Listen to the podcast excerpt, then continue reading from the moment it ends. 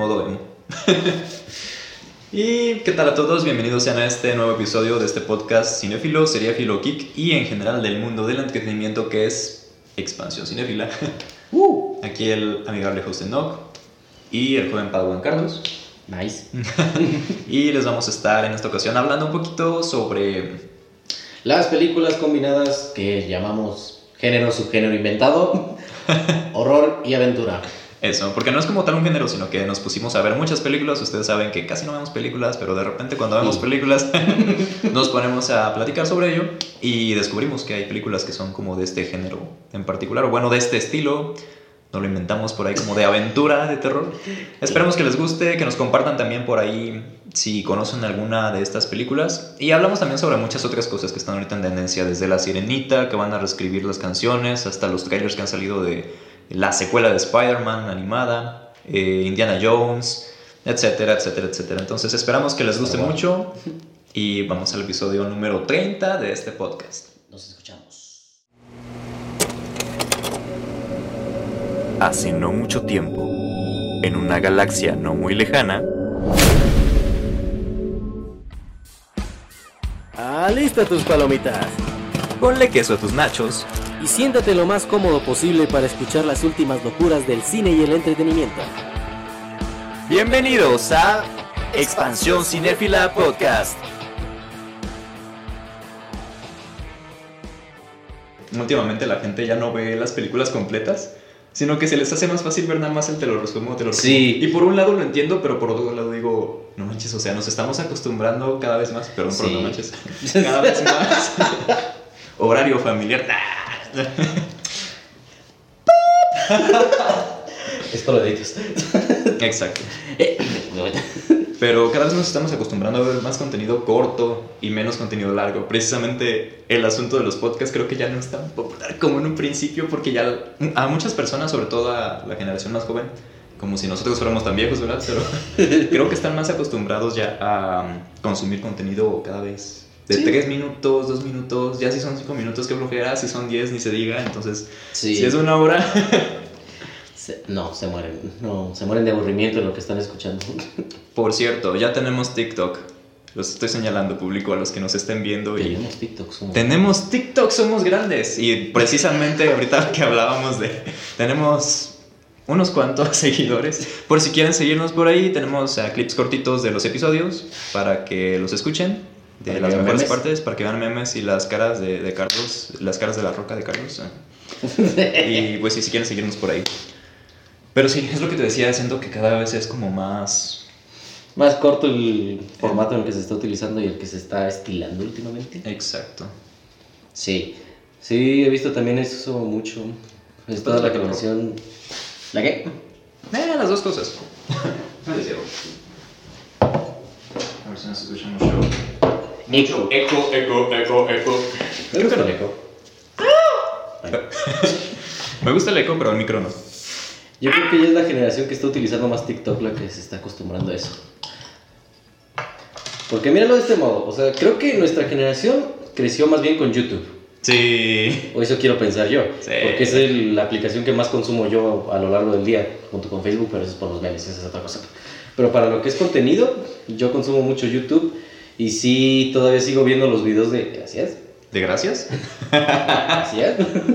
sigo viendo videos de una hora más o menos, que esos son los que pongo de fondo mientras juego. Y son exactamente resúmenes de películas. Eres de las. Ah, ok. Eres de las personas. Te iba a decir, eres de las personas que ponen películas de fondo para no Ujú. sentirse solos. Son mis dos opciones. Así he visto muchas películas, pero del cine mexicano antiguo. Me gustan mucho las películas de terror antiguas mexicanas. Del cine. Ah. ¿Del cine mexicano antiguo? No, no sabía que había resúmenes de No, películas. esas sí me las he hecho completas. Ah, ok. Es que esas las suben totalmente full a YouTube. Y siento que ha de estar interesante porque como son cómicas y a lo mejor la trama no es tan tan complicada, de repente estás como que Sí, no tienes que poner tanta atención a ella, nada más estás escuchando que al burro le dieron no sé qué cosa. o- Exactamente. O O sea, estoy así. jugando y de repente veo, oh Dios mío, un traje mal diseñado del monstruo de la laguna. Sigo igual. ok. Pero solo volteé en esos momentitos. O el santo contra las momias y cosas así. Ok. Interesante. Pero de resúmenes, yo sí los consumo, la verdad, soy culpable, pero solo en películas que la verdad no quiero, no quiero gastar mucho tiempo en verlas porque el tiempo cada vez es más difícil de conseguir. Sí, te entiendo.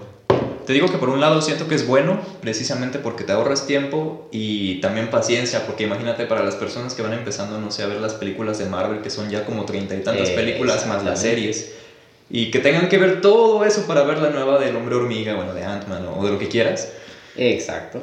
No, o sea, para aventarte todo en un ratito, tanto que flojera, si no has visto absolutamente nada, como cómo hayas el tiempo para, Exacto, o sea, para ver todo.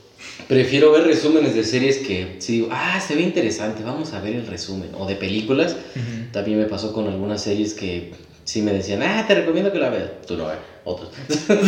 Aparte. Aparte de eso. Digo, ah, te recomiendo que las veas. Por ejemplo, que el Domi me recomendaba mucho. Saludos a Domi. ¿Sí es cierto cómo está todo? Está chido. Está chido. Ahí la llevan de trabajo, loco. ¿Sí? ¿Trabajan en lo mismo? Sí, no. Bueno, sí en la misma área, no en la misma compañía. Ah, ok, porque tenía esa duda, yo pensé que trabajaban en el, en el mismo lugar. No, él consiguió trabajo en otro lado, pero sí estamos en nuestra área. O sea, en el mismo área de sistemas prácticamente. Pero en fin, me recomendó una serie y yo decía, ah, se ve chida. vamos ¿Cuáles a te ver". recomiendo? Para que la audiencia las escuche y conozcan las recomendaciones que no son de Carlos, son de Domi, pero... Domi, Recomendaciones de Domi. Si, Domi, si Domi está escuchando esto, van a ser recomendaciones de Domi para Domi, así que saludos. Saludos a Domi. Me recomendó mucho lo que era la de Gotham. Gotham. A ver. ok. Yo la dejé más o menos. en Todo el mundo ha visto. Gotham, yo no he visto Gotham. Yo y también me recomiendan todo el mundo Gotham, pero... Yo vi un resumen de Gotham porque dije, Y sí "Ay, ocupo, son sí muchas ocupo". temporadas. Me pasó también con Flash. Sí. Me dolió, pero el ver tantas temporadas y tantos episodios y tanto duración es como. mm, Es que Flash está buena las primeras tres temporadas y ya la hay en más. Hasta el mismo fandom está reconociendo que la última temporada es muy mala, o sea, es muy tediosa, está muy mal escrita. No es culpa de los actores como tal, sino de los showrunners que ya quieren como que darle pues, el, obviamente. el cierre, pero no es la No, forma no, más propicia de hacerla. Es que es el mismo caso entonces que con Adam Sandler. Que el actor no es malo, es muy bueno después de verlo en Uncle James. Lo que pasa es que tiene guiones muy malos, y directores muy malos, y películas muy malas. Sí. Pero él no es el actor. Nah, pues igual, o sea, los actores no son como que digas, en mi opinión, la octava maravilla del mundo, no son como, como wow, Grant Gustin, Grant Grant Gustin creo que es un buen actor, creo que tiene eh, un fandom también que lo quiere mucho, a mí me agrada mucho su, su forma de ser, como su, su carisma, Eh, pero más que por el lado de la actuación, siento que es eso, o sea, que quieren ya darle un cierre a una serie que nunca supieron bien como que cómo le iban a terminar. Eh, yo, yo creo que es algo normal, porque en todos los programas siempre es como que van inventando una cosa nueva, inventando ahora qué vamos a hacer. Pero yo ahorita es como de, ah, ya todos estamos cansados. Ya que termine. Sobre todo como ya no está Supergirl, como ya no está Arrow, que también eran como que ciertos pilares del, del universo de las series de DC. Y ahorita es como de, no sé. Ya, por favor, déjenla morir. Sí, ¿Cuántas pero ya. temporadas tiene Flash? Creo que son siete, ocho, ya van en la última. Ocho temporadas. Mm, algo así, déjame ver si por aquí está el dato bien. Deja quito la serie que la dejé aquí. Dije, en lo que llega me voy a echar un capitulito de Only Murders in the Building. Voy en la segunda temporada y no la he acabado. Pero está buena, está buena. Se quedó muy, muy interesante el final de la primera. Mm, ¿Qué iba a buscar? Ibas a buscar cuántas temporadas tiene. Ah, Flash. Ah, la película. ¿Sí viste el, el trailer de la película? Sí. Que van a sacar el Batman de Michael Keaton. Ajá. Nueve temporadas, tiene nueve temporadas. Nueve temporadas. ¿Cada una de cuántos episodios? Aproximadamente unos 20 de 30 a 40 minutos. Siento que Netflix también ahorita es como que la que tiene más super, sobreproducción, no superproducción, sino sobreproducción de contenido. Eh, por lo menos una vez al mes, no, por lo menos, yo creo unas tres, mm, tres veces al mes me aparecen sugerencias de películas que se ven más o menos interesantes Sí. y son nuevas. Entonces todo el tiempo están sacando algo nuevo, todo el tiempo están sacando algo nuevo. De lo que siempre hablamos de la saturación. Exacto, pero siento que Netflix es como que la que reina en ese terreno. Disney también tiene su contenido original, pero no al grado todavía de Netflix ni... No, claro que no.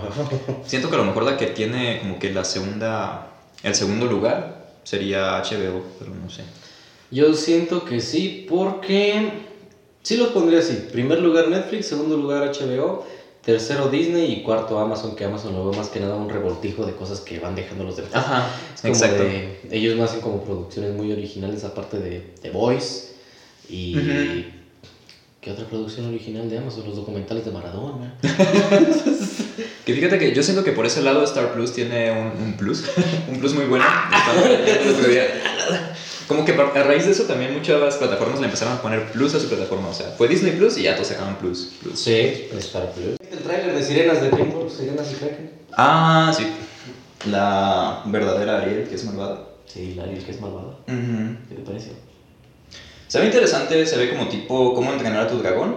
Ah, creo que vamos a tratar como que de explicar un poquito también para las personas que no estén como que en contexto. Siempre siento que nosotros como que estamos ahí al pendiente de algunas cosas, pero mucha gente se queda como de ¿qué están hablando estos dos chicos? Entonces, ah, ¿es cómo se llama la película? Se llama Sirenas y Kraken. Sirenas y Krakens es la próxima película de DreamWorks, Sí. que son los creadores de Cómo entrenar a tu dragón, de Shrek. Van a sacar una Shrek, van a sacar una película que es como tipo eh, no es como la Sirenita, ¿no? Sino sí. Lo veo más como el concepto de monstruos contra aliens. Cosas raras enfrentándose entre sí. Cosas raras como Y el clásico de darle enfoque a lo que consideramos más malo y hacer a lo bueno malo. Ajá. La inversa, como en Shrek. Como en Shrek, pero o sea, ¿de qué trata en sí? Eh, según lo que he visto en el tráiler es que um, hay una pelea mítica de toda la vida, de que las sirenas y los krakens están en peligro. Bueno, están peleándose todo este tiempo y que resulta ahora que los krakens eran los buenos y las sirenas eran las malas, que al mundo con su belleza. Pero los kraken son las que la mantienen a raya y vamos a ver un enfoque en una niña kraken tratando de encajar en la vida moderna de Rocco y ya me fui a dar por las ramas ahí. Pero el punto es ese. No, está bien. es que los Krakens también yo tengo la idea como del pulpo monstruoso que salía en Piratas del Caribe, ¿no? Entonces en este caso no es un pulpo gigante el, el protagonista, son como dos chicas, básicamente. Ujú. Una es como una Kraken, como un, Un pulpo. como un pulpo. Una chica, un- un- una chica que se convierte en pulpo. Ujú. Ok. Y por otro lado tenemos a las sirenas, que pues ya conocemos cómo son las sirenas y todo. Pero acá son las malas, ¿no? Entonces los buenos son los kraken, Ujú. estos pulpitos que se convierten en humanos, tipo Luca, tipo Luca. Ah, tipo Lucas. Tipo Luca. Y por otro lado tenemos a otros seres de mar, que son las sirenas. Entonces como que tratan ahí de convivir, pero están peleando todo el tiempo. Sí, es una guerra que Película animada. Se ve interesante. Te digo, se me hizo como tipo cómo entrenar a tu dragón, pero así como dices con otras matices tipo monstruos contra aliens, Sí. tipo... No sé. Sí, lo que ha hecho DreamWorks durante todos estos años de darnos el punto de vista de los malos y hacernos ver así que, eh, no eran tan malos, los buenos eran los malos y así. Habrá que ver, habrá que ver, porque de repente sacan un giro en la trama que hace que se vea diferente, o sea, que hace que sea algo interesante, como el gato con botas. ah, qué película. sí, necesito volverla a ver, Sí, pero... tienes que verla mínimo cuatro veces para que te sacie. Pues ya la viste cuatro veces. Cinco. Ok, hay que verla de nuevo. Eh, de hecho, después del último episodio, la gente no lo sabe, pero nos fuimos a ver la película eh, del gato con botas por decía Carlos, tienes que verla, tienes que verla, Sí. y me gustó. Está hermosa. Mira que si Pinocho no hubiera ganado el Oscar, me hubiera gustado que lo ganara el gato con botas. Es lo que todos en internet decían, incluyéndome. Si no gana Pinocho, que gane el gato con botas y voy a estar satisfecho. Si no gana el gato con botas, que gane Pinocho y voy a estar igual satisfecho. No me voy a ganar. Gane Turn- Turning Red. Turning Red también siento que tenía sus cosas, fíjate. A pesar de ser Disney y que todos decíamos, es que Disney gana todos los años y qué bueno que no ganó este año para darle variedad al asunto, todos contentos. Siento que eso tuvieron estos Oscars que nos mantuvieron como que a todos así como de, ah, qué bien. Pero mm, siento que a pesar de eso, si hubiera ganado Red, hubiera tenido como que puntos a favor, porque si es una película que retrata a lo mejor algo que no se suele mm, eh, tocar mucho en las películas o en lo que no se suele profundizar, sobre todo en películas infantiles, entonces es interesante, creo que... Pues sí, o sea, tiene lo suyo. Es que tenía sus puntos, la verdad. No hay que menospreciarla, pero sí hay que admitir que está compitiendo con fuertes, fuertes elementos como serían el gato con botas y Pinocho. O sea, Como siempre, siento que en animación siempre es algo complicado al momento de elegir quién va a ganar el Oscar. Y ese voz de señor, pero... oh Dios mío, en un mundo, en un mundo. ¿Quién decía eso? en cualquier película que te pongan, En cualquier, cualquier mundo. En un mundo. Ah, No, ¿cómo gritaba el, el protagonista? Estoy pensando cómo gritaba el protagonista. No gritaba... No, sí, se la pasaba gritando. El que se parece a Saúl. Spider. El San Wiki, Wikitiki, o cómo se llama. Taika Waititi. No, ese es otro. Ah. olvídalo, olvídalo. Va a salir otra de Transformers, pero luego hablamos de eso. Para no desviarnos tanto, ¿a otra cosa que viste por ahí, ¿te tocó ver el tráiler de Ahsoka? No, digamos que sí se ve cool, pero no es de mi estilo, la verdad. Ya, yo te digo, desde la trilogía de Rey, quedé como, quedé un poco enfadado de Star Wars por el hecho de que me puse a pensar, ok, otra vez el enemigo es el imperio. Ok, es la misma trama que la trilogía original. Ok, otra vez están reviviendo personajes antiguos, están tomando personajes clásicos para aprovecharse un poco de la nostalgia. Eso, la verdad, me llega a cansar un poco y que la trama sea siempre es como, ¿qué crees? El imperio no está muerto, aunque dijimos que en la serie pasada destruimos completamente el imperio, no está muerto. Es como el trazo de Bob Esponja, Sí. en un bracito del imperio, del imperio así. A mí me sigue causando mucho conflicto eso, siento que pudieron explotar algo diferente o explorar una faceta diferente em, después de, del final de la sexta película. Em, siento que pudieron hacer algo diferente que una estrella de la muerte nueva, que un imperio otro. 2.0. Pero bueno, aquí nos podríamos extender mucho. Mi punto es que, a pesar de eso, me agrada mucho lo que está haciendo Star Wars ahora ah, con Dave Filoni, precisamente, que es el creador o uno de los involucrados en la serie de Star Wars animada, la serie de Clone Wars. Eh, me agrada mucho todo lo que está haciendo porque, a pesar de que sí, sigues teniendo al Imperio, sigues teniendo a los Jedi, sigues teniendo elementos clásicos de, esto que también lo hablamos en el episodio anterior, que se respeta la esencia siguen llevándolo de una manera diferente a como lo estaban haciendo en la trilogía. Como que dijeron, ¿sabes qué? La estamos regando con Han Solo, la estamos regando con Rey Skywalker, la estamos regando con Palpatine, la estamos regando con esto. Tenemos que hacer un cambio. Y a raíz de eso sacan Mandalorian, sacan este, Andor, sacan la historia de Boba Fett, sacan estas es- historias también animadas de los clones, que dicen que también están muy buenas, de Bad Batch. Entonces siento que van por buen camino. También llegó un punto en el que me cansé y me saturé y dije, ay, no, es que es más de lo mismo, pero la verdad es que es muy padre la ejecución. O sea, a veces no es tanto como que el, el, el saber el final o el saber bien como que va, de, de qué va todo esto, sino el proceso, sino el cómo lo llevan. Entonces, pues sí, es lo que, lo que tendría yo que decir. Es un Pero, buen punto, la verdad. pero sí, sea, que, es que sí, después de ver Andor, wow. Obi-Wan me gustó mucho porque soy muy fan del personaje, pero Andor tenía mis dudas porque ya sabía qué iba a pasar con el personaje después. Entonces vi la, vi la serie y dije, ok, vamos a darle una oportunidad, se ve diferente, se ve interesante y me encantó, me encantó la serie. Entonces, pues sí, o sea, yo tengo esperanza, tengo fe. Eh, me agrada también que, por ejemplo, esta película de Rey de Skywalker, de Rey, que van a sacar, mm, sí a lo mejor no me interesa tanto como que ya va a lo mejor después de toda esta historia, pero por ejemplo te digo, Andor, Mandalorian, todos estos proyectos siguen siendo en una etapa, en, en una etapa antes de Luke Skywalker o contemporánea con, con Luke Skywalker, entonces todavía Es para complementarlo. punto Ujú. y expande el universo y es muy padre. Entonces, pues sí. Eso. Pero ¿qué tanto pueden expandir el universo ya? Yo creo que bastante. Podríamos ver, no sé. mm, siguen sacando nuevos personajes, nuevas razas, nuevos problemas, nuevos mundos. O sea, a pesar de que sigue siendo el imperio, te digo, el hecho de conocer nuevos personajes, explorarlos más como Saw Guerrera, como... mm, no te quiero spoiler Andor precisamente, pero el- la persona que está como que encabezando la, la rebelión, nosotros ya habíamos visto a la rebelión en los episodios, en los episodios anteriores, Ujú. pero lo vimos muy superficial, entonces aquí como que entras más a profundidad de cómo es la guerra realmente, de cómo están sufriendo las personas, de cómo es la crueldad del imperio, o sea, no habías visto el imperio tan cruel y tan sádico como es acá, como es injusto. Por ejemplo, te voy a spoiler poquito, pero hay una escena en la que Andor, eh, esto a lo mejor lo cortó, pero hay una escena en la que Andor llega y haz de cuenta que ya es como que libre, por así decirlo. Ya decía, ah, pues ya me escapé del imperio, o sea, ya, ya me escapé del gobierno opresor y no sé qué tanto. Ya está ahí como que en la playita, bien feliz gastándose sus billullos. Y de repente va a la tiendita a comprar algo. Y un tipo dice, oh, tú, este, me estás viendo feo, no sé qué tanto. Y el güey como de, no, pues yo ni te conozco, yo vengo a la tiendita. No, ahí espérate. Y lo agarran así los goides, se lo llevan todo y lo echan al bote. Y lo echan así como que por pendejaditas, así como de, no, y pues es que... Se trata de defender en la corte y dice, pues yo es que yo soy un ciudadano normal, no sé, yo nada más fui a comprar algo y dicen, este, esto es muy injusto, algo así, dicen, ah, pues entonces por eso ya son cinco años más en la cárcel. Y es como de, güey, no manches, o sea, un montón de cositas ahí. por cuestionar ahí, o sea, un montón, un montón de cositas situaciones que no veías anteriormente en Star Wars y que dices, wow, o sea, sí tienen cosas que pueden explorar y sacar muy, muy padres, más allá de los Jedi, más allá de, de todo eso. Pero bueno, es mi perspectiva, a lo mejor también tú la ves y dices, eh, pinche serie. Pero sí. Entonces ya me iba a salir, entonces escuché ¡Shazam! y me sacó un susto. Que casi necesito otro cambio de ropa, loco. Pero en el baño escuchaste Shazam. Sí, escuché salir del baño. Querían que le agradara el combo de papel. No lo sé. O está pidiendo ayuda. O estaba...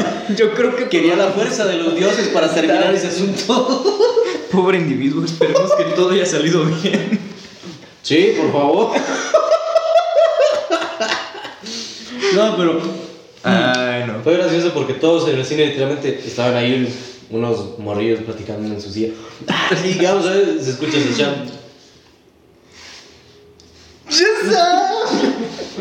Es que sí estuvo muy buena esa mercadotecnia, la verdad. Sí, llegué a ver a varios gritando. A mí no me tocó, fíjate, yo llegué al cine y les pregunté a los empleados, a los cinepolitos, como de, oigan, este... De hecho fui a Cinemex. ¿Los cinepolitos son los que trabajan en Cinepolis? Se llaman cinepolitos. Sí, así se llaman esos. Se escucha como un palumpa, no sé por qué. No, son, son muy chidos los cinepolitos. Saludos a los cinepolitos. Saludos a los cinepolitos. Yo quiero ser cinepolito. Qué buen nombre. Qué buen nombre. Suena bonito. Es que se escucha muy cute, pero es cinepolito. Sí. Cuando dice cinepolito, me imagino una criatura tipo un palumpa así chiquito, con forma de foco. No sé por qué. Foquitos. Ok. Y Se con traje de cinépolis. la. Quiere agradar su orden. Algo así, pero haz de cuenta que yo llegué. No, descuida. Tú date, tú date. Perdón, bro. Tú date. Llegaste, preguntaste. Pero bueno, les pregunté a los empleados y me dijeron, no, es que en realidad no nos ha tocado como que tanta gente. O sea, si han llegado y han gritado Shazam, pues ya les ganamos el combo. Pero en realidad entre nosotros son entre los que más nos gritamos así como de Shazam, Shazam. Y fue como de, ah, What the fuck? ajá, porque no llegaba tanta gente. Por eso te digo que a mí no me tocó como que tanto ver ese tipo de, de casos, pero a ti sí, entonces se me hace muy divertido que te haya pasado en el baño. Iba pasando y en serio eso fue muy random. Salí corriendo después de que escuché eso y busqué otro baño en otro lado. Saliste corriendo y gritaste Shazam. Ay, no. O sea que entre ellos se gritan. Ajá, entre los empleados se, se gritaban así como en broma y todo. Pero chido. sí, pero fue muy buena mercadotecnia. Yo para todo estaba gritando Shazam. De hecho, arreglaron un mueble en mi casa, un, el trinchador. Ya ves que estaba así. Bueno, no estaba chaparrito, tú lo conociste. Y lo arreglaron porque ya estaba todo feo, todo guango. Mm. Y aparte lo cortaron a la mitad. Y Mm. le pusieron como una ampliación, entonces ya está más alto, ya está más grande. Y yo dije, ¡ah! Gritó Shazam el trinchador. Pero sí, ya todo lo relacionaba con eso. Imagino. Había muchos memes, de hecho. Quieren un combo. De hecho, yo siento que sí pasaba. ¿Qué pasa si grito Shazam en este momento? Mejor no lo intentes. ¿Qué vas a dar? Vamos a terminar en un bucle infinito como hace rato. ¡Shazam! Ha agrandado su orden de papa, señor. ¡Oh! Con extra salsa. ¿Sí viste esto? Bueno, es como una noticia. Bueno, no sé si te tocó, pero... Siento que esto también da para un episodio completo. Ya lo habíamos platicado, de hecho, también en alguna ocasión un poquito con, con Chris. Eh, y creo que también contigo, sobre la generación que se ofende de todo. Pero es que Jennifer Aniston hace poquito eh, dijo que ahora no se puede bromear absolutamente sobre nada, refiriéndose a la serie de Friends. Ajá. Entonces, pues no sé, se me hizo interesante. No sé si lo viste por ahí. Se me hizo interesante como lo que dijo. Sobre todo en el punto de la comedia, porque hoy en día creo que es cada vez más difícil también hacer programas que den risa por lo mismo que ya no puedes reírte de cualquier cosa po- porque es, bueno, Ofensivo. ofensivo.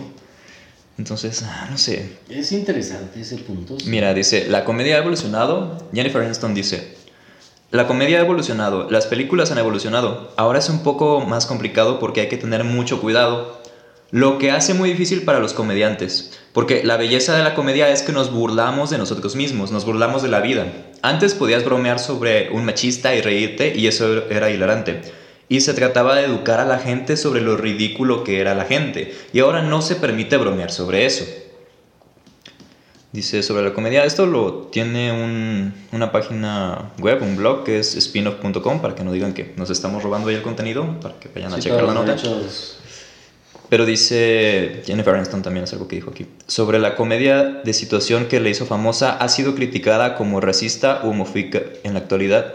Aniston comentó, hay toda una generación de personas, niños, que ahora están volviendo a los episodios de Friends y los encuentran ofensivos. Había cosas que nunca fueron intencionales y otras, bueno, debemos pensar bien en el momento, pero no creo que haya una sensibilidad como la que hay ahora. O sea, sí, o sea, básicamente todo lo que haces hoy en día es como de, "Eh, me ofende, me ofende muchísimo.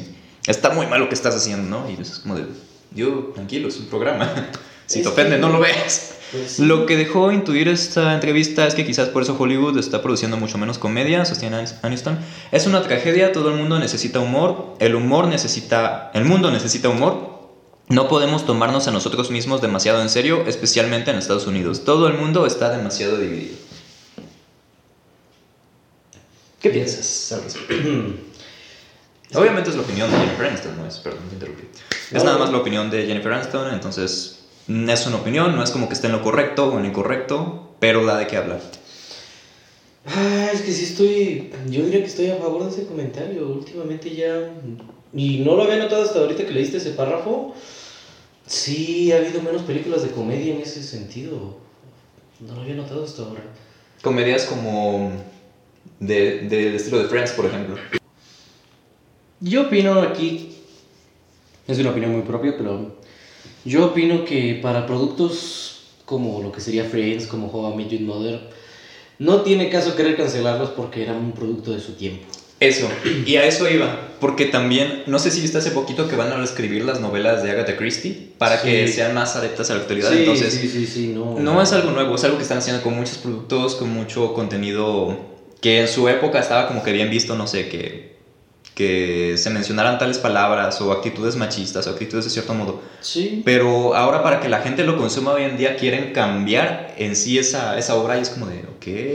Es que no, no puedes hacer eso porque no va a ser la misma obra, no va a causar el mismo impacto y vas a romperlo. Y lo que decía- elementos que pueden llegar a ser. Lo que decía, o sea, por ejemplo, aquí aplicado a la comedia, nosotros nos reíamos de ese tipo de cosas para hacer conciencia de que existen ese tipo de cosas. Entonces, si quitas esos elementos, ¿qué queda? Queda algo perfecto, algo adaptado a la sociedad que no refleja incluso las partes malas. Y obviamente era algo que era bien visto en su tiempo, además, no es que esté bien, sino que simplemente en su tiempo era como lo normal.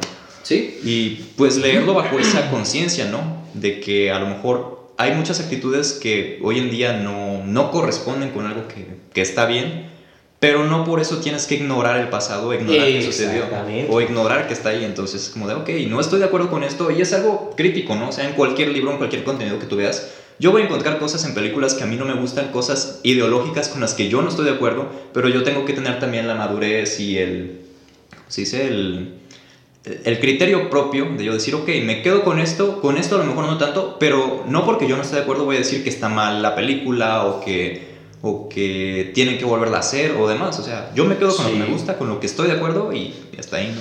Es que son tres puntos ahí. Uno, lo que tú dices. Porque a las, al querer modificar los productos de su tiempo, estás negando el pasado. Estás negando que antes hubo un problema y que cómo se vivía en ese entonces. Ahí estás tratando de meterlo abajo de la alfombra. Y aquí veo un ejemplo como lo que trataba de hacer Disney. Me acuerdo que censuró algunas películas, si mal no recuerdo, o no sé si era... Mm, sí, creo que, no sé si fue la de Pinocho o algo La de Pinocho, con- no les gustaba cuando fumaban. Exacto, la de Pinocho.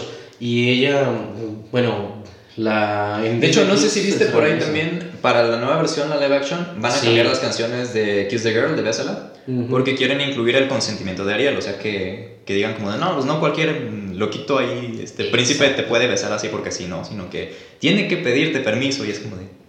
Y ese también es un problema al tratar de hacer un live action o algo, o adaptar algo, es como, ¿cómo decirlo? Textual como estaba el producto original, porque Ajá. ya no se va a adaptar a nuestra época, tiene que cambiar otras cosas y al hacer eso van a modificar el producto original y van a pues, romperlo en algunas ocasiones. O sea, cosas que eran clásicos que sí, no negamos que en su tiempo estaban bien, ahorita lo vemos un poco más turbio, podemos cambiar esa parte, pero no lo estamos negando, o sea, nada más estamos viendo que era un producto de su tiempo. Ese es un punto. Otra cosa que con lo que podría compararlo es que Disney lo que hizo allí fue como la de Pinocho fue censurar. Me acuerdo que cuando subieron los capítulos de Looney Tunes, los clásicos, no me acuerdo dónde fue. ¿En qué plataforma sube Looney Tunes? Bueno, la plataforma que sube Looney En Tunes. HBO me parece. En HBO no lo censuraron. Más que nada salió un cartel al principio del episodio que decía, este es un producto de su tiempo, muchas de las cosas que se están haciendo aquí, Exacto, chistes, exacto. son ofensivos, pero eran un producto de su tiempo, es más que nada que no están de acuerdo con lo que está pasando ahora, pero como era un producto de su tiempo, tienen el respeto como para no modificarlo y no cambiar el producto original, que sí, está mal, pero es es un producto de su tiempo como llevamos diciéndolo hasta ahora. Eso. Da mucho de qué hablar. Siento que pudiéramos echarnos todo un episodio de eso. Sí. Y no hemos hablado casi nada de lo que íbamos a hablar. Sí. Pero bueno, ahorita vamos a eso. Lo importante es como entrar en, en plática. Y siempre hay mucho de, de qué comentar respecto al mundo del cine.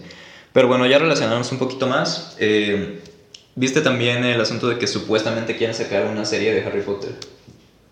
Sí, sí. ¿Qué opinas al respecto? ¿Pero es una serie o es una...? Una serie. Sería un reboot y una serie. O sea, sacarían Oh. como una serie de, la, de los libros. Sorry. Descuida. Tómate. Ay, Dios mío, un reboot de los libros. Mi corazón está palpitando tanto de emoción. ya, perdón, prosigue. ¿Quieres agua? Te ofrecería refresco, pero ya se acabó. Sí, un vasito de agua, ¿no? Me ando ahogando con mi bobo. Por el curioso se lastimó sin No debí decir eso. No debí decir eso. Yo no, coto. Pero sí, hablando de Harry Potter, según yo va a ser una serie, Ok, una serie reboot. una serie reboot. Y siento que estaría interesante si... Merci. Mm, Descuida. Digo, de nada.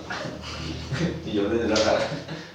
Siento que estaría interesante por el lado de que pudieran explorar un poquito más detalles que no vimos en los libros y ser un poquito más fieles a los personajes. Pero también me da miedo porque como están haciendo las modificaciones para contenido... Ese es el problema. que vaya a resultar más bien lo contrario, o sea, que vayan a cambiar muchas cosas o tomarse muchas libertades creativas. En lugar de ser fieles a la historia, que se vayan a apartar. Y a mí me causaría conflicto porque soy un poquito fan de Harry Potter y medio intenso con Harry Potter, entonces... A ver, dame un segundo. ¿Se alcanza a ver eso de atrás? Ah, se veía la lechuza, pero me la llevé a lavar. Bueno. ¿Se alcanza a ver la colección de libros que tienes ahí? Creo que sí, levemente. Se alcanza a ver que 40% son de Harry Potter. Y el Un 40% poquito, un de todo lo que está en el estante es de Harry Potter. Yo soy Harry Potter. Tú eres Harry Potter. ¿Dónde están tus lentes? ¿Cómo puedes seguir viendo? Uso lentes de contacto. Oh, Harry Potter moderno. Exactamente, ahora lo van a hacer adaptado a la actualidad. Vamos a ver un Harry Potter con lentes de contacto. Quiero ver eso, sí. Ahora, No. en esta clase vamos a ver la magia del smartphone. No, por favor. Abran sus smartphones, chat GPT, y vamos a ChatGPT. pedirle. Oh, eso también está muy interesante para discutirlo, sobre todo contigo, que eres más como por el rollo informático. Pudiéramos hacer ya luego un episodio de ChatGPT. Lo enfocamos a películas en inteligencia artificial o a series. Hallamos la forma de relacionarlo. Muy rebuscada, pero no, de hecho no tanto, porque pudiéramos hablar como de la ciencia ficción y qué tan ficción es en realidad. Creo que ya habíamos hablado un poquito de eso, pero abordarlo de manera diferente o un poquito más extenso, porque ya no es ciencia ficción, o sea, ya tenemos inteligencia artificial que de algún modo piensa y recopila información, entonces es interesante. Si hicimos un episodio de memes, Mm. pero bueno, ya veremos más adelante. ¿Qué opinas de, de la serie? Pues es curioso, es muy curioso. Me gusta cuando hacen esto del inverso de It. O sea, lo llamo el inverso de It porque primero It fue lanzado primero como una miniserie de televisión. No es una película como tal, la clásica donde sale Tim Curry. Y luego le sacaron una película. Le van a hacer el inverso porque primero sacaron la película y luego van a hacer la serie. bueno, eso es muy rebuscado, pero bueno. Ajá. Me gusta cuando hacen esto porque, como tú dices, cuando ves una serie tiene mucho más tiempo para, para desarrollar el universo, la trama, no van con prisa, no omiten tantas cosas, tienen más tiempo para explorar todo, el universo. Pero por otro lado, es lo que estábamos hablando, que lo vayan a adaptar por ser un producto de su tiempo.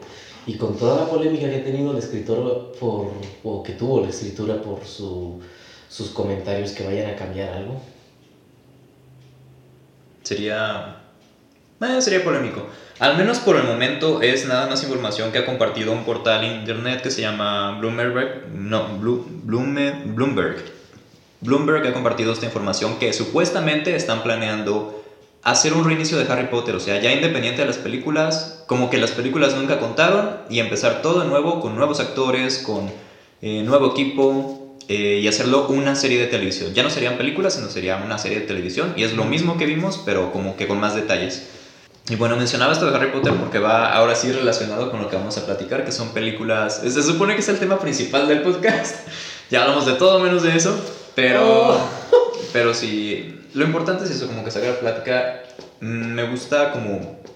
Me gustó como que este tema porque siento que es algo en lo que podemos explayarnos también bastante, sobre todo a ti que te gusta mucho la parte del terror y coincidimos con estas películas de, de pudiéramos decir que es como una especie de género, pero no es como tal un género. Es como un género que creamos nosotros o que definimos nosotros por Género, género inventado. Es, exacto, exacto. Que lo identificamos por ser este tipo de películas como de aventura, al mismo tiempo con tintes de terror, que pueden ser aventura, no sé, tipo Indiana Jones, pero con tintes de terror. Ah, Harry Potter también pudiera catalogarse como aventura porque van acá corriendo en el castillo, descubriendo cosas, pero también tiene sus tintes de terror, entonces...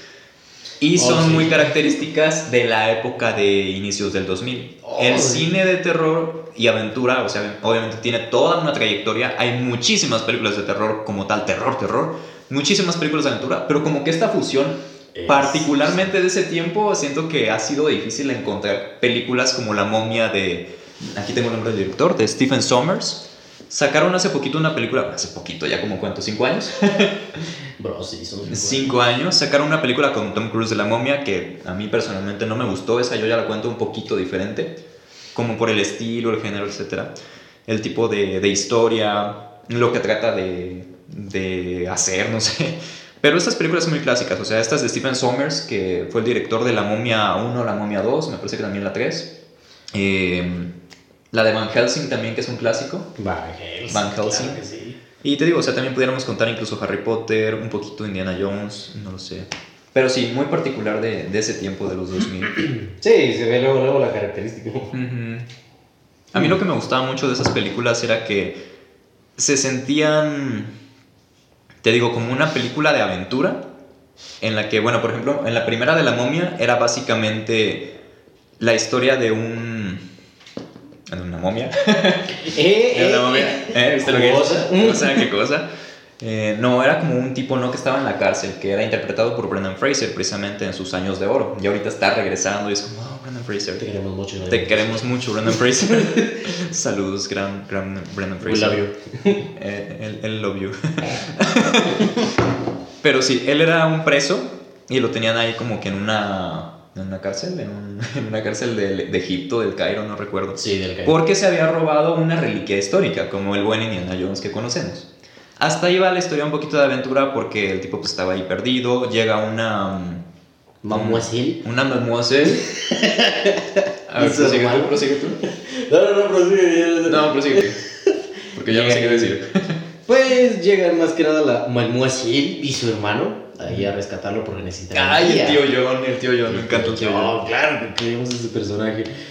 Oh, le cobraron mucho por esos camellos. En fin. Pero bueno, llegan ahí como a rescatarlo. Sí, por- buscando un guía porque quieren ir a la ciudad perdida. A la ciudad de los muertos. A la ciudad de los muertos. que es donde se supone que tienen una, una gran riqueza, ¿no? Tienen como un tesoro, entonces ellos quieren encontrar ahí el, el tesoro. A la, la Mademoiselle, que es la, el personaje de Evelyn. Sí. Evelyn, Evelyn. Evelyn. Sí, esta chica quiere encontrar el tesoro no por hacerse rica, sino como para protegerlo, Por ¿no? la Porque ella- ciencia, por por la la ciencia, tecnología. porque quiere entregárselo a los museos, porque quiere que sea protegido de precisamente cazadores de tesoros. Y el tío, o sea, el, el hermano de, de esta chica, el tío John, o sea, él sí se va por el dinero, él quiere nada más como que hacerse rico y andarse ahí paseando y, y poner su casino Sí. cuando Ah, todo termine. Es como más, Dios más ahí mío. el, el interesado, ¿no? Del grupo. Sí, es que recordé la escena de la película 2. Perdón. Y, y este, este arqueólogo, bueno, este sobreviviente, vaya, de la ciudad, les dice, no, pues es que muy, es muy peligroso, no pueden aventurarse ahí, este... Pero bueno, los voy a acompañar porque me rescataron de la cárcel, ¿no? Y ahí van, este, resulta que en, en la ciudad se encuentran también que van unos cazarrecompensas o cazadores de tesoro también, este... ¡Benny! ¡Benny! A mí me parece que tengo todos los caballos. A mí me parece que estoy en el lado correcto del río. Ahora quiero ver la película. ¡Demonios! Tiene razón. Es que es eso también, ¿no? O sea, tiene chistes muy buenos. Sí. Ahorita vamos para allá. Pero eso es lo que me gusta de esa película, que aparte de que tienen chistes muy buenos, empieza como una película de aventura y ya a partir de que aparece la momia, que hoy en día la ves es como ah, efectos baratos, ¿no? Eh, bueno, no, no baratos, pero hoy en día lo ves y es como de, hay cosas mucho más realizadas. Sí, verdad, sí. Para su tiempo era como de, wow, o sea, era lo último en En tecnología. su tiempo me daba miedo, de En hecho. su tiempo daba miedo. Pero sí, o sea, tiene ese elemento de terror muy característico que ya cuando descubren a la momia que está acá toda jugosa, Jugosa. jugosa, que sale del sarcófago, este, que empieza a caminar, que, que aparecen los, los escarabajitos y se te meten en la piel, o sea, tú te Sí. imaginas como que se te meta un insecto aquí en la piel y te empiece a, a chupar tipo sanguijuela, no sé, y a comer por dentro. Eso daba más miedo que la momia. Todo ese concepto, toda, toda esa construcción que tú lo veías a lo mejor ahí de un modo no tan tan explícito, pero sí ahí presente, o sea, el- se veía ahí el animalito corriendo, este, se veía la momia que sacaba las plagas, o sea, que se chupaba a la gente y tú dices, uy, imagínate que te hagan eso a ti, ¿no? Que- o sea, sería como... Oh, no. No, o sea, sí sería, sería terrorífico. Entonces tiene esos elementos de terror muy, muy padres de su época. Que hoy en día hay películas que sí cumplen a lo mejor estos requisitos, pero se van más por el lado de ser divertiditas, de ser a lo mejor aptas para todo público. Ya no te muestran como que tanto esa faceta de terror de que se te meta un escarabajito y te empieza a comer por dentro, porque es como de, no, a los, a los niños les va a dar miedo, ¿no? Entonces, yo me imagino. Sí. Entonces, me gusta mucho como que ese tipo de películas de la época que no tenían miedo a mostrar cierto nivel de terror. Es que. Igual Van Helsing. Igual Van Se- Van Van Helsing. Helsing. Siento que ese género de. Género, subgénero inventado de terror con aventura ya no lo he visto últimamente en el cine. Ahora que lo mencionas. Mm, De hecho, hasta la el último reboot de La momia con Tom Cruise. Eh, no sé, era por acción. Era pura Esa acción. Era pura acción. El objetivo de esa película la momia Se era tomaba más serio, de hecho, ya no hacía tanta broma. No, no, no, se tomaba bromas, pero muy mensas, o sea, no te daban risa. La escena en la que estaba en el espejo, no sé, hay una escena en la que está como que Tom Cruise en el espejo y se, se aparece como momia o algo así. Y empieza a hacer como que muchas tonterías, como que tiene poderes, como que quisieron hacer un superhéroe. Ok, necesito pasaban cosas- eso. Pasaban cosas como chuscas, ¿no? Sobre todo con, con que mataba gente y luego la podía revivir y ya eran como que los poderes de la momia y no sé, como muy raro. Se iba por otro lado muy diferente. Creo que necesito volver a ver esa película, tengo lagunas mentales muy grandes. O sea, sí tiene un estilo de comedia, pero a mí personalmente no me daba risa. Entonces era como de. que a lo mejor a alguien sí le dio risa, pero A por no. las malas críticas que llegó a tener, yo me imagino que a pocas personas les entretuvo esta película. La momia de Tom Cruise. Entonces sí, o sea, te digo, es muy característico como de esa época de los 2000 al 2010, 2011. Y ya a raíz de eso, no sé si ya los estudios no quisieron apostar por hacer más este tipo de cintas. Mm, se intentaron hacerlo, pero ya no les salía. Sí quisieron innovar y les salió algo medio extraño por ahí. Porque lo más parecido que pudiéramos tener sería a lo mejor la secuela de Abracadabra, que no la he visto, pero he escuchado que está. ¿Ya la viste? Sí. ¿Ok? ¿Qué te pareció? Ahí está, o sea. Pero no es como que dentro de ese mismo género, ¿o sí? De lo que estamos platicando. Como tal, no tanto, no tiene tanta aventura. Es más full comedia. Una película de horror comedia. Ok. Otra, por ejemplo, que sacaron hace poquito fue la de mm, Nacido para ser rey con Patrick Stewart. Esa Ya me la busco por aquí. A ver, dame, dame ilustración que yo soy visual. Ya vi, ya vi. Más Nacho Libre. ¡Uh, qué buena! no, esa no cuenta. Ya luego hablamos de Nacho Libre si quieres. ¿Esa? No, de hecho está en Disney. ¡Ah! Conozco el póster. Ajá. Que bien pudieron haber hecho algo. Bueno, te muestro el trailer.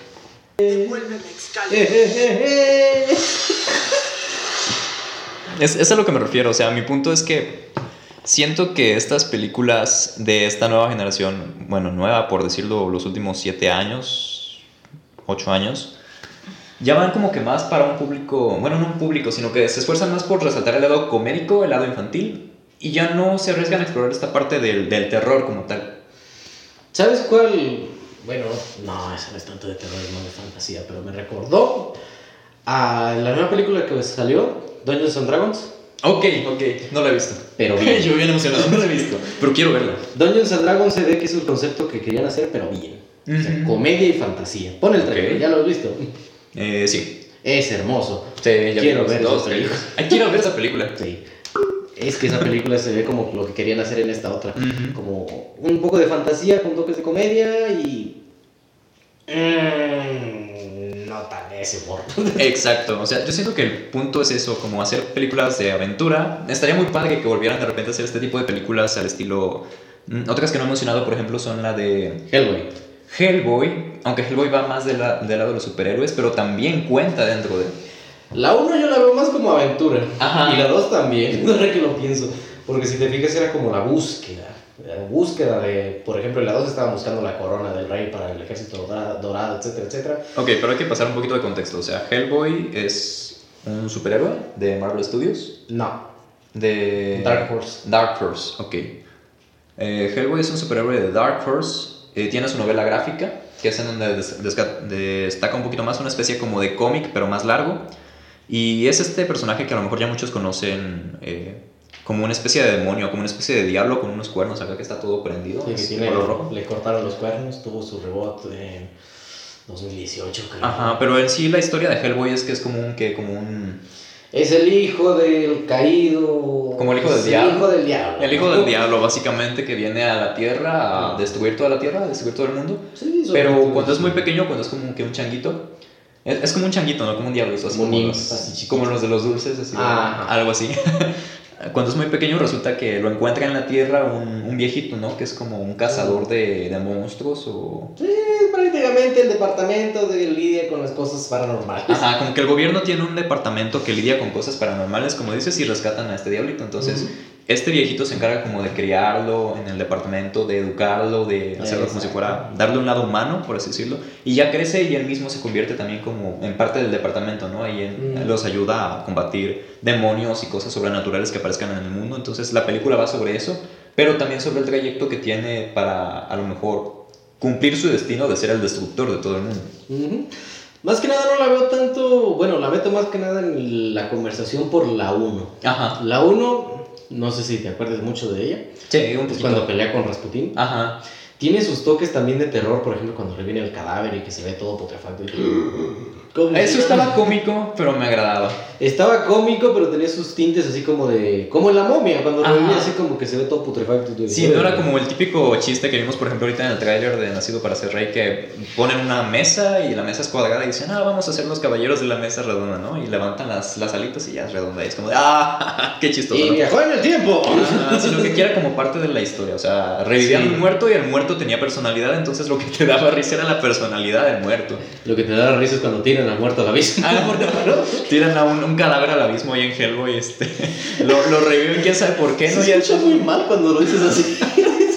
Pero es que es lo que pasa, o sea, lo avientan allá al abismo y como que les, les valió, o sea, es, No, es sí. divertido, es como Tiene orgánico. sus tintes de comedia, el Hellboy tiene sus bromas así un poco más como sarcásticas, más Ajá, ácidas. exacto. Pero a la vez tiene sus tintes de terror porque, por ejemplo, las criaturas que invocaba Rasputín tienen tintes así como de Lovecraft. O sea, tienen sus Ah, tentáculos. te se ven acá.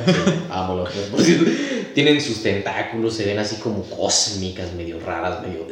Ajá. La pelea final... No, y hay una escena también hasta el final donde creo que es Rasputin o él se convierte como una especie de Sí, gigante, entonces se exactamente. les hace todo el cuerpo acá todo grotesco, todo Exactamente. cosas que hoy en día es como ya casi no lo vemos Sí, tiene sus ni tan. Y en la 2 también tiene sus momentos. ¿eh? Por ejemplo, cuando están en la. Cuando están vendiendo antigüedades, que el príncipe suelta las hadas de los dientes ahí. Ay, esa, esa película me daba miedo de chiquito. Es que tiene. Sobre todo también por el diseño de los personajes, El eran muy pálidos, muy sí. blancos, muy ágiles, o sea, sí te Los elfos. En cualquier momento sentías que te podían cortar la garganta, Exacto. o bueno, los protagonistas y te preocupabas por ellos. Hoy en día como que ves películas y ya ni siquiera te preocupas por los protagonistas porque dices, ok, van a sobrevivir, este, no les puede pasar nada porque Sí. es el bueno, y sí, al final no les pasa nada. En ese sí veías un poco más de letalidad por esa parte. Exacto, exacto. Pero bueno, dejando... Peligro. Peligro. Peligro. Pero dejando de lado el, el asunto que estuviera muy pegriloso, también teníamos esos elementos, te digo, de terror y de aventura que cohesionaban muy bien característicos de esa época. Otra que no se menciona mucho y que a mí me gusta, a pesar de que muchos la consideran un churro, pero siento que entra también dentro de este tipo de películas, es la de El último cazador de brujas, ¿Con Vin Diesel? con Vin Diesel. Sí, sí, sí. Siento que todavía tuvo un poquito más de potencial, va más como que de este tipo de tramas en las que hay cazadores precisamente que buscan lo sobrenatural, tienen que prevenir el fin del mundo. Sí es un poquito más cliché, Pero siento que también funciona dentro de, de todo esto. Sí, dentro del género. Está interesante. E incluso en la parte de animación, o sea, había películas que iban de este tipo de estilo como Monster House, que ya no he visto películas del estilo de Monster House. No, es que esa película era única. Era única en su estilo. O O sea, era macabra. O sea, por un lado a lo mejor tienes películas como Coraline, ¿no? Coraline. también estaba en. Sí, Coraline también entra dentro de... Sí, dentro de esa categoría como la... No es como tal terror, porque no es terror, terror, terror. Es Tiene lado de aventura. Es terrorcito. es terrorcito porque. No, es que, o sea, sí te da miedo. Yo la sigo viendo y digo, no manches. O sea, imagínate que llegues a la casa de una bruja, la bruja se apodere, de- bueno, se apodere, se aproveche de tu inocencia que eres un niño pequeño y te quiera coser los ojos. O sea, es- te quiera quitar los ojos y ponerte ojos de botón. Lo piensas y es como de wow. O sea, No, sí es un concepto tétrico, la verdad. es tétrico, es tétrico. Yo hoy en día siento que ya como que a las películas les da miedo lidiar con lo tétrico. Sí, lo hicieron más como, como soft, como así, suavecito. sí, es terror muy así de... Uy, Uy. uy, uy, eh, eh, tranquilo, tranquilo, eh, era, era de broma, pero... Uy. No, no, no, tranquilo, tranquilo, no pasa nada. Tal vez por eso no lo hacen, porque la gente se asusta. Sí, las películas, las películas de antes eran... ¡Ah! Te Exacto. asusté, era broma, pibe. Ah, pero sí, llegamos a ese punto en el que decimos, ya no hacen las películas como antes. Ya me tronó la rodilla con esa frase que dijiste, loco. No se escuchó, no lo captó el micrófono, pero se escuchó un... Le, le dio miedo a su rodilla, probablemente. Ah, ya estoy viejo. Estas generaciones de hoy no saben lo que es el terror en las películas. Pero sí, El aprendiz de brujo también es otro caso. Esa te la iba a mencionar. Esa película me gusta mucho a pesar de que la barrieron en pocas palabras. ¿Cómo la barrieron? La barrieron en crítica. Ah, ok, sí, sí, sí. Pero a mí me gusta mucho. Todavía, desde que vi esa película, he querido tener una bocina de Tesla. Ok, ok. Desde el... Es que es muy buena, es muy buena. Y también siento que ya no han hecho películas como de magia de ese estilo. Como que las películas de magia o de cosas sobrenaturales se van también al otro extremo y lo ponen como que todo muy... Sí, o lo hacen muy comédico, o no sé, se lo toman muy en serio. Pero se lo no toman sé, muy en serio. eso. Ya no hacen lo Eso. mismo así de que fusionan estos dos con la comedia, con la aventura, como en la momia. Es que, es que la momia es muy única en ese sentido porque es el pináculo de este género, subgénero inventado. es el mejor ejemplo de esto junto con Van Helsing. Van Helsing también era una joyita con Hugh Jackman. Sí. Esa era muy, muy buena. Creo que son muchas como de cazadores de monstruos. Y fíjate que me hubiera gustado ver el Monsterverse como la fusión. Para los que no lo ubiquen mucho, el Monsterverse o Monsterverso era como un universo en el que, como en las películas de Marvel, que todas las películas se conectaban de algún modo, que al principio salía Capitán. América, al principio salía Thor, salía Hulk, y al final los juntaban los Vengadores, algo así, que salían como que muchos monstruos en diferentes películas, y al final hubiera una película con todos esos monstruos, ¿no? Y a lo mejor cazadores que quisieran ahí aniquilarlos, pero ya después hacer equipo con ellos, no lo sé. Algo así como dices, intentó la momia de Tom Cruise hace Iban a hacer el. Darkverse, algo así se llama. Ajá, el, Antes del el universo oscuro, el, el Darkverse, que era como una serie de películas de monstruos que se conectaban. Precisamente era el plan de Universal, de Universal Studios. Pero se canceló, se canceló porque no tenían los, los resultados que esperaban. Es A mí me hubiera gustado, pero no con esa película La Momia, sino que hubieran juntado estas películas del director Stephen Sommers, eh, que era La Momia con Brendan Fraser en su tiempo, con Van Helsing, Con las clásicas. con sí. las clásicas. O sea, imagínate, hubiera sido muy padre ver coexistir, a lo mejor que no fuera, aunque no fuera como que tanto el tiempo en el que convivieron, pero hoy en día con los viajes en el tiempo y todo, no sé, se lo hubieran ingeniado, para hacer que conviviera el Van Helsing de, de Hugh Jackman con el Rico Connell de la momia, por ejemplo, ¿no? Y ambos tuvieran que derrotar ahí una amenaza o algo. Me estoy dando cuenta que esas dos películas tienen como la misma fórmula en cuanto al equipo de protagonistas. Ya es el mismo director. Ah, tiene todo el sentido del mundo entonces. Es que el protagonista, un tipo cool que sabe de su trabajo, que está, es el que lidia casi, casi con todas las amenazas. Luego está el interés amoroso, que sería Evelyn. Evelyn, Evelyn, Evelyn. Evelyn o no Me encanta la escena en la que está en Motep y acaba de, de revivir y está todavía todo tétrico. Y sale Rico con él con la pistola y la momia le hace ¡Ah! Sí. Y Rick ¡Ah! Sí, eso es hermoso. Pero bueno, que tiene también ese grupo de la damisela que también le ayuda al protagonista, pero a la vez sigue siendo damisela. Ajá. Y el alivio cómico que en la El parte- tío John. El en el tío otro era John monje, ¿no? el monje, ¿no? Ajá. No, yo no soy un sacerdote, yo todavía no me inicio, así que puedo seguir maldiciendo. Maldición, maldición. Es, es- esa es la misma fórmula y esa fórmula me gustaba mucho. Pero a pesar de eso son personajes diferentes. O sea, el tío yo Ah, claro, claro. Sí, tienen diferentes personalidades, diferente tipo de escritura, pero en sí la fórmula es la misma. El alivio cómico, la damisela y el protagonista. Sí, como una... El, Podría ser una fórmula, una... ajá, sí.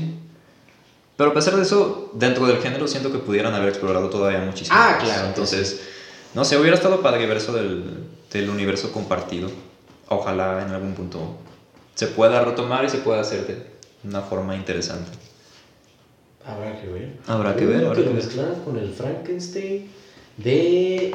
¿Cómo se llama este Gil? Este actor. El actor este que hace de. de Charles. Mm, ah, James la- McAvoy. Ajá, que salía también el Harry Potter, ¿no? El Danny Radcliffe. Sí, sí, sí. Que era. Que lo mezclaron con ese Víctor Frankenstein también. Ajá, esa, fíjate que. No, sí, también me gustó. Se me hizo como diferente. Ah, por ejemplo, otro ejemplo, otro ejemplo pudiera ser Sherlock Holmes. Sherlock Holmes. Sherlock Holmes es un personaje diferente, pero el enfoque que le dio Guy Ritchie en su tiempo eh, también entra como dentro del género. O sea, tenías aventura, tenías esta resolución de misterios, pero también toques o factores sobrenaturales. Sobre todo en la primera película, que era como de hay un brujo que está haciendo esto y esto otro, y al final lo, lo desenmascaraban. ¿Te imaginas algo así, pero con Scooby-Doo? Yo siempre con Scooby-Doo. Es que Scooby-Doo es God. Scooby-Doo es God. Creo que lo más parecido que tenemos hoy en día es Stranger Things. Uh, Stranger Things. Oh, qué bonita serie. Sí, Stranger Things entra dentro de este tipo de estilo, ¿no? Sí, exactamente. Tiene, combina el horror con la comedia, con el drama. Y lo hace muy bien. No sé, a mí me gusta cómo lo hace. Exacto. Y el desarrollo que le dan a los personajes, el enfoque que le dan a cada uno de ellos en las temporadas. The Witcher. Ay, The Witcher, cómo te quiero. ¿Por qué te nos fuiste, Henry Cavill? No. Bueno, sí, The Witcher también. Ok. Pero pues sí, creo que es eso. Esperemos que en algún punto llegue a ver como... No sé, mejores películas en ese sentido, que las productoras se puedan arriesgar a traernos nuevos personajes, nuevas historias. Por ahí me parece que Guillermo del Toro está planeando una historia de Frankenstein. Obviamente no sé si vaya a ser el universo compartido, no creo, porque hace como que sus cosas muy, muy particulares. Pero creo que de hecho ya está confirmado que Andrew Garfield va a aparecer. Au, Eh, De hecho, déjame ver. Tenemos internet. Tenemos tecnología. Pero sí, o sea, más allá de esa película de Frankenstein de Guillermo del Toro, que se arriesguen las productoras a sacar mm, contenido en este sentido, ¿no? Tétrico, sin caer en los excesos. Creo que sería interesante. Hay mucho en lo que se puede, no sé como tal si decir innovar, pero sí dar un aire fresco.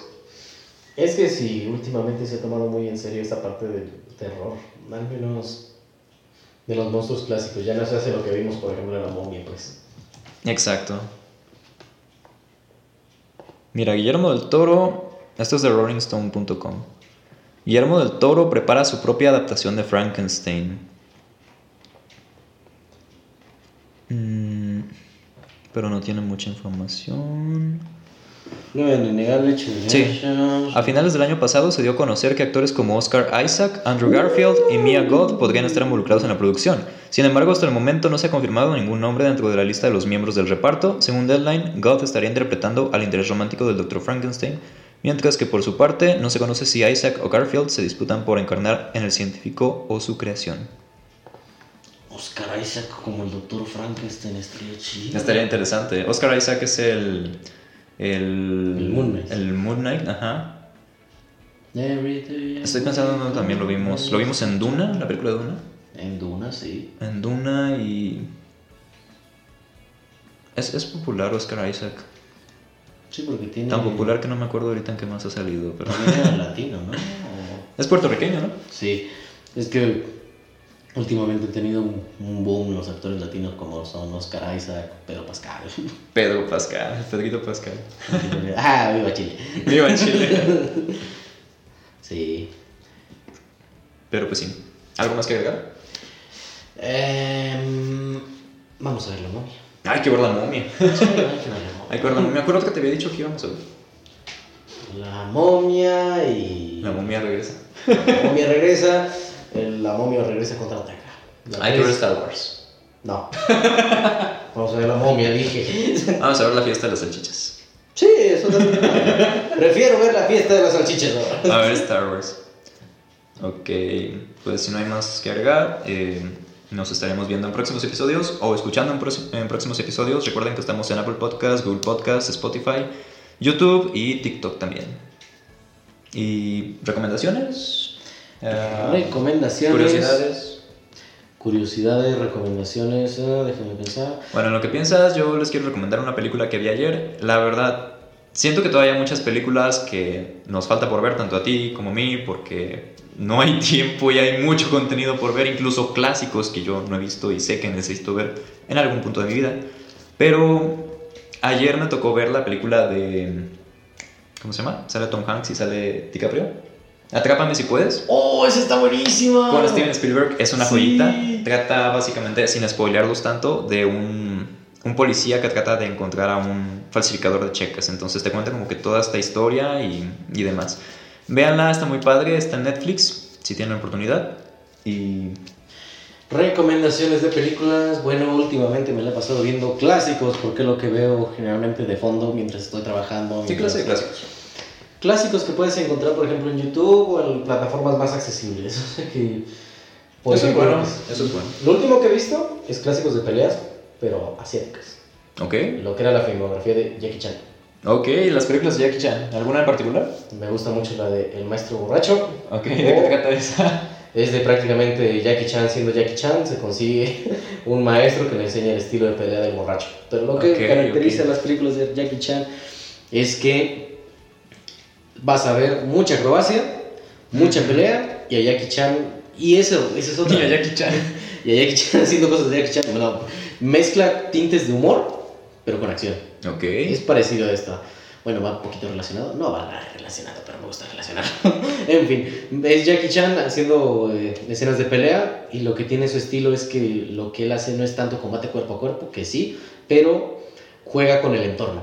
En el sentido de que él pelea con sillas, tablones, sillones, mesas, cámaras, todo lo que se encuentre va a andar peleando Jackie Chan y va a agarrar un alambre. Va a agarrar un sillón Tiene un estilo muy característico de pelea que también siento que ya no hemos visto tanto en pantalla. Como que Jackie Chan es, es Jackie Chan. O sea, no es que es su estilo, Chan. es, ves ese estilo y dices, ah, Jackie Chan está usando una silla como, no sé, como espada. De hecho, no sé si sabías que Jackie Chan tiene un Oscar honorífico, que es como los que les dan a, Sí. a las personas que son como que muy eh, Influyente. influyentes en Hollywood. Bueno, que llegaron como a, a tener un lugar muy específico. No es un Oscar como tal por mejor actor, mejor director, sino como que dicen, o sea, tú ya te mereces este Oscar por el simple hecho de existir, de ser sí, actor. o sea, por todo lo que has dado, pues. Exacto, entonces Jackie Chan tiene un Oscar. un Sí, Oscar honorífico. eso sí lo vi. Más que nada porque, bueno, es que también me eché la biografía de Jackie Chan después de ver las películas. suele pasar, suele pasar. sí, ya vi, es que fue cuando murió Bruce Lee en ese tiempo, se estaba buscando algún Bruce Lee. reemplazo. Exacto. Bruce Lee es Bruce Lee también, o sea, las películas de Bruce Lee son, vean las películas de Bruce Lee. La venganza del dragón rojo, me recuerdo, creo que se llama, bueno, no sé. Pero en fin, él sobresalió porque no trataba de imitar a Bruce Lee, sino que creó su estilo propio. Ujú. No quería ser, oh, mira, como Bruce Lee. No, que lo dijeran, ah, mira, es Jackie Chan. Y lo logró. Pues en sí, le recomiendo esa del maestro borracho, también la de A Cop Story. Esa es una historia de Jackie Chan siendo policía. También está muy buena. A Cop Story. Ujú. Ok. Las dos son, las hizo en Hong Kong, creo. Ok, interesante. Están interesantes, son las que he estado viendo de peleas. Y bueno, para cuando, no sé para cuándo sale este capítulo. Ah, yo espero que salga en los próximos días para los que tengan todavía vacaciones, puedan disfrutar los últimos días de vacaciones, para los que estén ya trabajando como el señor Carlos, que ya es miembro de la, de la compañía No. malvada, de la, ¿cómo se llama? De- del imperio, ya es miembro del imperio.